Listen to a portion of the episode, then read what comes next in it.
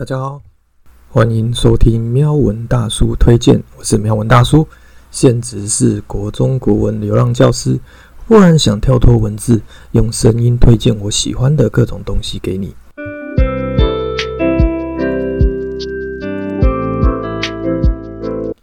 这个音档会分成三个段落。第一个段落，我会先做简单的自我介绍，并分享一下我为什么会想开始做 Podcast。第二个段落则是聊一下未来的频道走向，希望大家可以先了解一下这个频道，并且多给予我支持和鼓励。第三个段落，我想先推荐一本小说，书名是《天地明察》。有兴趣的朋友，请继续听下去，不要错过精彩的内容哦。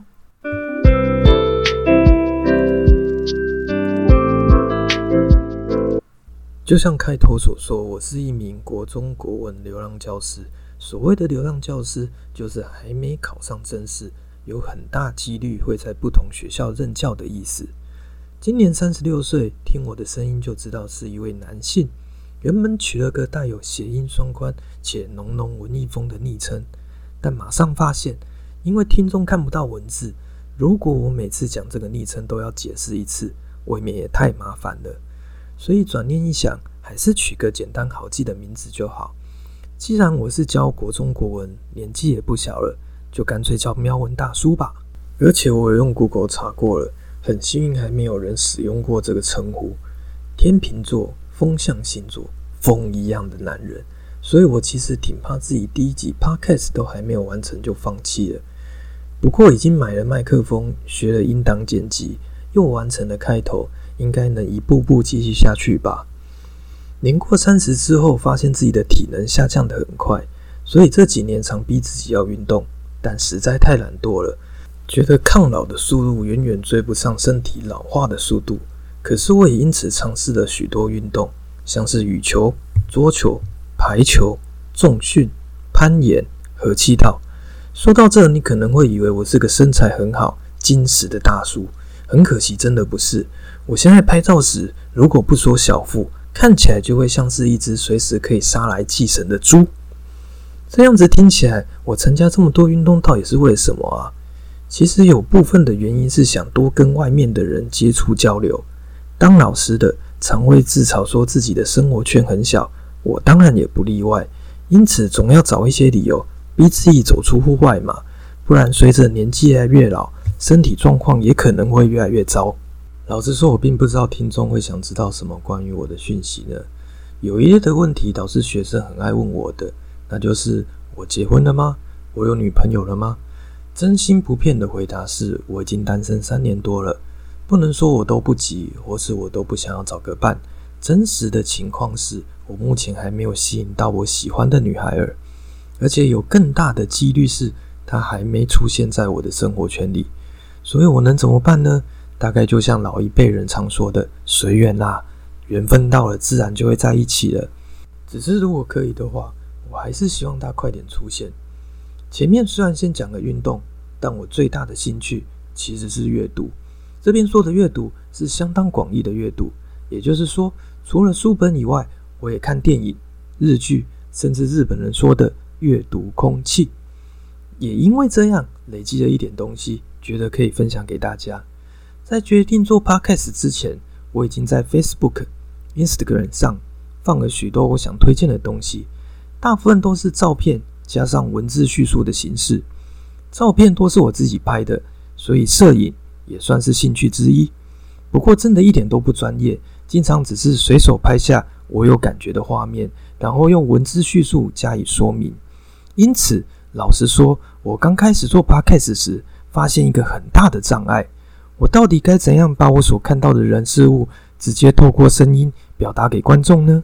刚刚有说到，我已经在 Facebook、Instagram 上放了许多东西。而且持续好几年了，为什么现在忽然想要做 podcast 呢？其实，在更早以前，YouTube 开始被大家注意到后，我就有想过自己录制影片了。可是不得不说，录制影片的门槛真的太高，不单单是录影设备的问题。我当时为了要把四段日剧的预告剪辑在一起，大概就花了好几个小时。然后又看到 YouTuber 啾啾写分享的影片制作流程。短短几十分钟的完成品，却要花上几个小时的时间制作。对一个平常要上班工作的我来说，实在不是我可以负担的。所以我的 YouTube 梦连一集都还没产出就破灭了。直到最近听到有朋友在做 Podcast，就想来研究看看可不可行。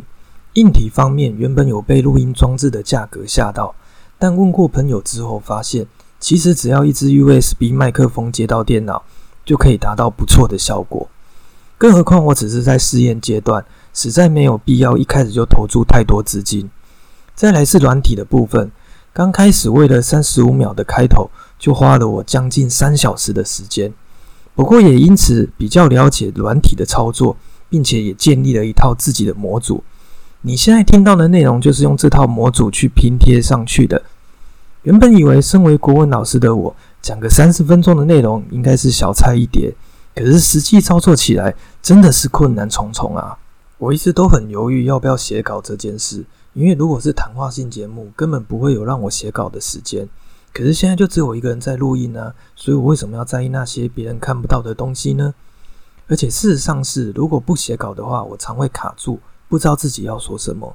更可怕的是，即使写了稿，我都不一定能顺利念完。你现在听到的所有内容，都是我已经不知道顺稿顺过几次的结果。这么说绝对不是为了炫耀，只是想强调音档制作也是不容易的事情啊。然后经历了两天的奋战，我才终于完成了第一部分。这条 Podcast 之路到底能不能走完第一集呢？让我们继续听下去。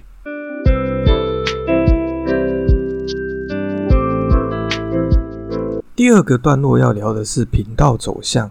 前面有说到，我本来帮自己取了一个谐音双关的昵称，想一次解决作者名称和频道名称的问题。但回过头发现，其他频道的名称都挺简单好懂的，一看到频道名称就知道内容是在说些什么相关的。所以，既然都把自己的名称改为喵文大叔了，频道名称也就顺势变成了喵文大叔推荐。推荐的内容当然就跟前面说的阅读有关啦。虽然我现在确实是很怀疑一本书或一个东西的推荐到底能不能讲到一集，不过推荐这件事是我肯定可以做到的。差别只是在于我是一集推荐一部日剧，还是一集推荐很多本书这样子而已。起始点本来是小说的，跟下一个段落会讲到的天地明察一样。原本的预想是可以边念书本里的句子，边跟大家讲解剧情。或者是我对这个句子、对这个段落的想法，可是这个方案马上就被朋友打枪了。主要是因为版权的问题。关于版权的问题，我到底该去问谁呢？或是该去哪里看法规呢？虽然很想请听众留言告诉我，但我现在连你应该要去哪里留言都还不知道啊。总之，目前改编过的方案可能比较偏向直接介绍整本书。我的心得啊，推荐的原因呐，它让我想到什么啊之类的，在下一段的天地明察推荐就可以听到初始的架构喽。如果小说推荐的内容真的无法撑起后面的集数，我就会马上加入其他的推荐。现在第一个想到的东西是电影，虽然我知道现在 YouTube 上面有许多电影推荐或评论的频道，但我铁定跟他们不一样。因为根据朋友间不正常的调查发现，我是冷门派的。换句话说，不管是电影推荐或是小说推荐，可能都是你完全没听过的，而且还可能是只有少数人才知道的。我其实也不知道自己为什么会变成这个样子。在我看来，只要有引起我注意的东西，我就会去观赏啊。要是觉得没想象中那么好，那就算自己运气不好嘛。但如果它真的是好东西，当然就可以拿出来推荐给其他人啊！再来就是日剧和动画了吧？日剧是已经持续追好几年的，有的时候是为了某个演员而看，有的时候则是故事剧情真的很吸引我。一样，虽然大部分我也都是看别人推荐人气很红的剧集，可是就是会有那么几部我觉得很棒，但市场反应冷淡的例子。现在既然有一个空间是可以让我畅所欲言的。或许就能让这些日剧再重新让更多人认识。动画我反而比较少看，因为它可能集数很多，我根本没时间追；也可能是画风我不喜欢，直接连看都不看。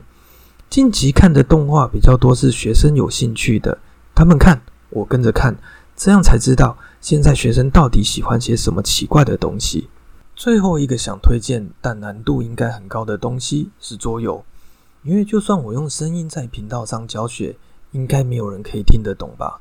另外就是前面有说到的障碍，我到底该怎样把我所看到的人事物直接透过声音表达给听众呢？如果我说这套桌游卡牌设计超级美的，而你根本就看不到，你能想象它到底有多好看吗？这不是国王的新衣啊！所以我目前想到可行的方式，可能是告诉你我在玩这款桌游时发生了什么有趣的事，大家是怎么看待这款桌游的，推荐给怎样类型的玩家。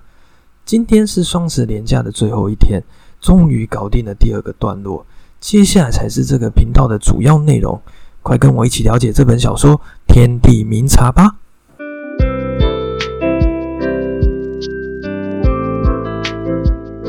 听到这边的你应该有注意到，每一个段落大概五分钟左右就是我的极限了。而且老实说，我还没想到不讲到书本内容，却可以好好推荐一本书的方法。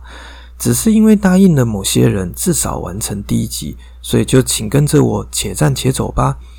今天要推荐的是日文翻译小说《天地明察》，作者是冲方丁，出版社为新经典文化。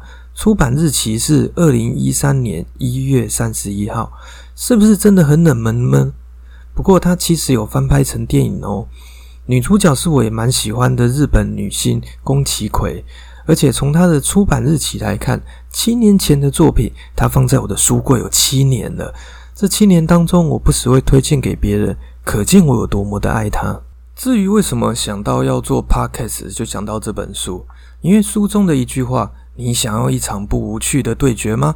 这其实也是我当初买这本书的理由，有种被挑战的感觉。会想说，希望这真的是一件我可以投注所有心力去完成的事情啊！除了被刺激到之外，里面也有很多情感是让我感动的。很会照顾人的上司，一起努力的同伴，理解并支持自己的另一半。当你以为一切都会有好结果时，现实又狠狠打了你一巴掌。